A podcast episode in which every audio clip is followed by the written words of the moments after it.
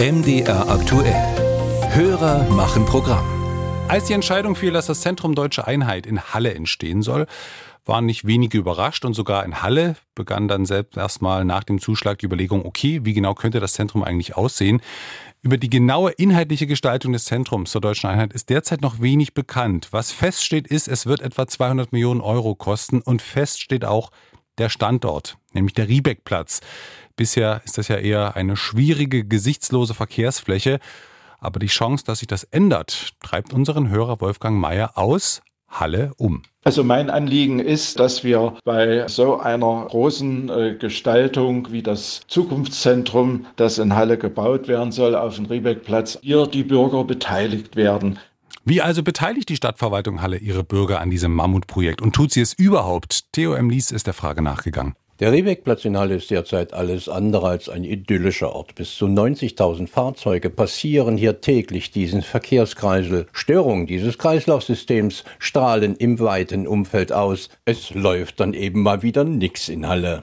Wenn die Stadt von zukünftig, sagen wir mal, einer Million Besuchern für das Zukunftszentrum Deutsche Einheit und europäische Transformation ausgeht und außerdem noch 5000 Arbeitsplätze in diesem Bereich angesiedelt werden könnten. Also da wird würde die Verkehrsbelastung äh, des Platzes noch steigen. Befürchtet Wolfgang Mayer aus Halle. Die beiden Betonbuckel würden dann wenigstens noch die Nord-Süd-Verbindung sicherstellen, seien also unverzichtbar. Doch schon da widerspricht der zuständige Beigeordnete René Rebensdorf. Der Hauptverkehrsstrom über den Riebeckplatz geht nicht über die Brücken, sondern in der Relation Frankestraße, Volkmannstraße.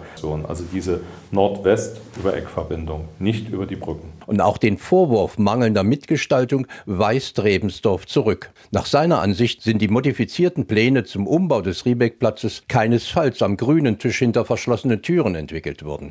Er verweist auf einen langjährigen öffentlichen Disput um die Zukunft des Riebeckplatzes, der schon 2014 einsetzte und sich zunächst um die städtebauliche Entwicklung kümmerte. Und auf der Basis Bebauung der Ränder, Bebauung der Mitte, Herausnahme schon damals, vor fünf Jahren, die Entscheidung des Stadtrates.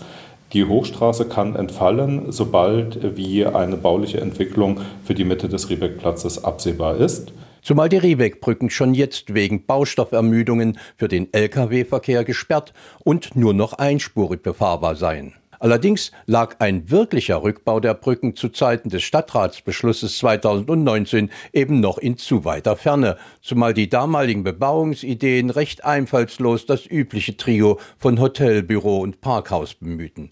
Weit entfernt von einem großen architektonischen Wurf und also auch weit entfernt von einem wirklich nötigen Umbau der Straßenführung.